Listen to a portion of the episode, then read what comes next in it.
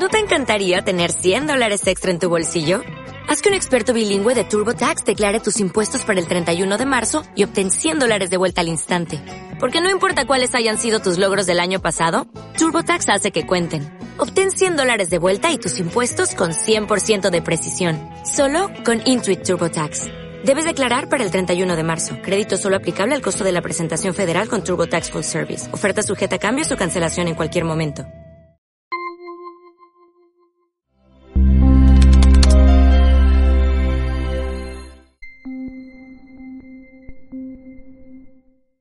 Los juegos dinámicos son aquellos en los que los jugadores no realizan la elección de sus estrategias de forma simultánea, sino que toman sus decisiones de manera secuencial. Primero actúa uno, después otro, después otro, después otro, etc. En este caso, las estrategias se van a complicar un poco respecto a las utilizadas hasta ahora. En efecto, dado que se tratan de un plan de acción completo, cada estrategia tendrá que tener prevista para el jugador que actúe en segundo y sucesivos lugares, una acción como respuesta para cada posible acción por la que opte el jugador que actúa en primer o anterior lugar. En esos casos, puede ocurrir que surjan equilibrios de Nash que incluyan acciones que no sean óptimas para el jugador que debería realizarlas si le correspondiese jugar en ese momento. Esto se evita exigiendo que los equilibrios de Nash sean perfectos en sus juegos. Un subjuego es la parte de un juego que resta por jugarse a partir de cualquier punto en el que la información de lo que ha ocurrido hasta ese momento es de dominio público. En el ejemplo propuesto, existen dos subjuegos, que son aquellos que comienzan en el momento en el que es el turno de elegir del jugador número 2, pues éste conoce qué acción es la que ha efectuado el jugador número 1 en el momento que a él le toca actuar. Para ello se ha de proceder resolviendo los juegos por inducción hacia atrás. Esto consiste en analizar cuál es la acción óptima para el individuo que actuará en último lugar. Quien deba realizar una elección en el penúltimo lugar deberá contar con que el último va a actuar de esa manera en el momento en el que a él le vaya a tocar actuar quien actúe en antepenúltimo lugar sabrá que quien actúe en penúltimo lugar tendrá en cuenta lo que va a hacer quien actúe en último lugar, por lo que su decisión vendrá condicionada por el previsible transcurso posterior del juego, y así sucesivamente. Lo veremos fácilmente con un ejemplo. En este ejemplo, suponemos que el jugador número uno ha de elegir entre A y B a continuación, el jugador número 2, conociendo la decisión adoptada por el jugador número 1, ha de elegir entre X e Y. Los pagos que obtendrían uno y otro jugador como consecuencia de sus respectivas elecciones están en los extremos del gráfico. Las estrategias entre las que tiene que elegir el jugador número 2 en este ejemplo no son dos como ocurriría en un juego estático, que serían X e Y, sino cuatro. En efecto, dado que una estrategia, como decíamos anteriormente, es un plan de acción completo que indica lo que el jugador haría en cada punto en el que pueda tener que elegir, las estrategias del jugador número 2 serían las siguientes. X, X, X, Y, Y, X e Y, Y. 4. La acción que figura antes de la coma, es decir, si digo X, X, en cada una de ellas es la respuesta prevista ante la posibilidad de que el jugador número uno opte por su estrategia A.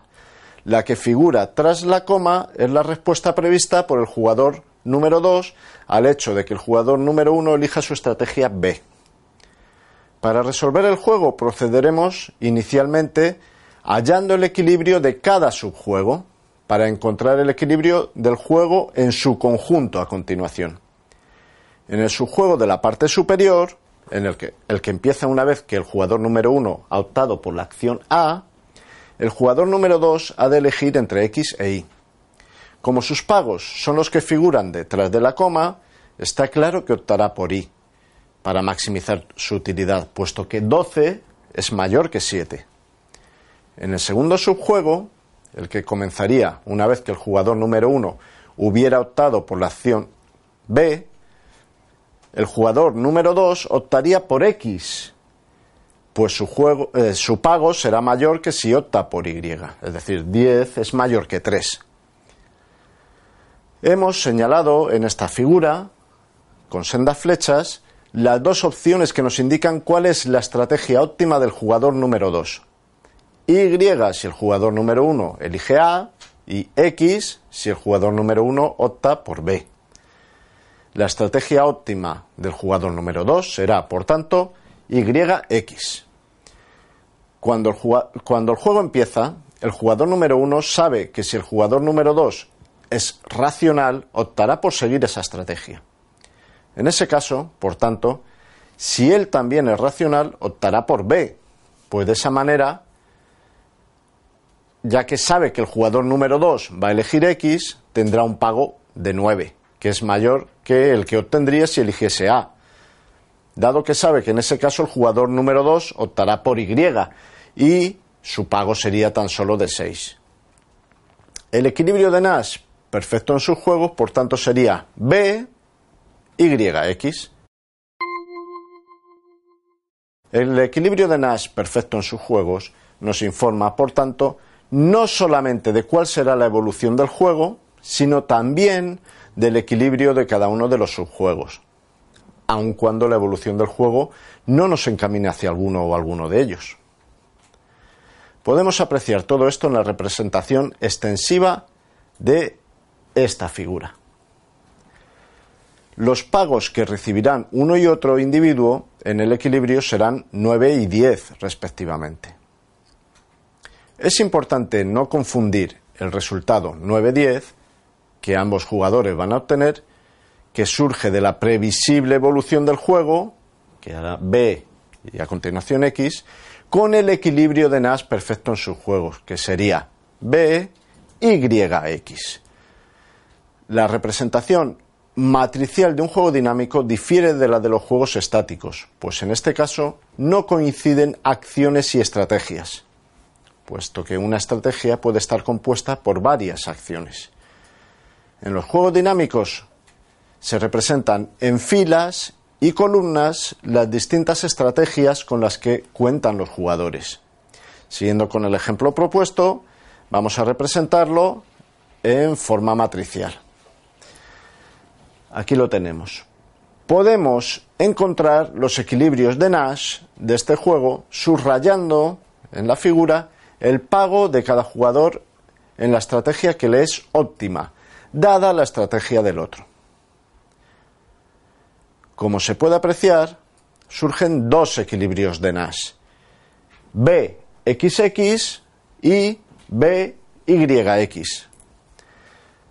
Anteriormente, cuando resolvimos el juego por inducción hacia atrás, vimos que el equilibrio de Nash perfecto en subjuegos era BYX, este último que hemos subrayado, frente al otro equilibrio de Nash que acabamos de calcular, que no es perfecto en subjuegos. Esto es así porque la perfección en subjuegos elimina los equilibrios de Nash que están basados en amenazas o promesas que no son creíbles. En este ejemplo concreto, en el equilibrio de Nash que no es perfecto en subjuegos, el de BXX, se podría interpretar que el jugador número 2 está realizando una promesa no creíble al jugador número 1, como la siguiente si sigue la estrategia A, yo optaré por la estrategia X.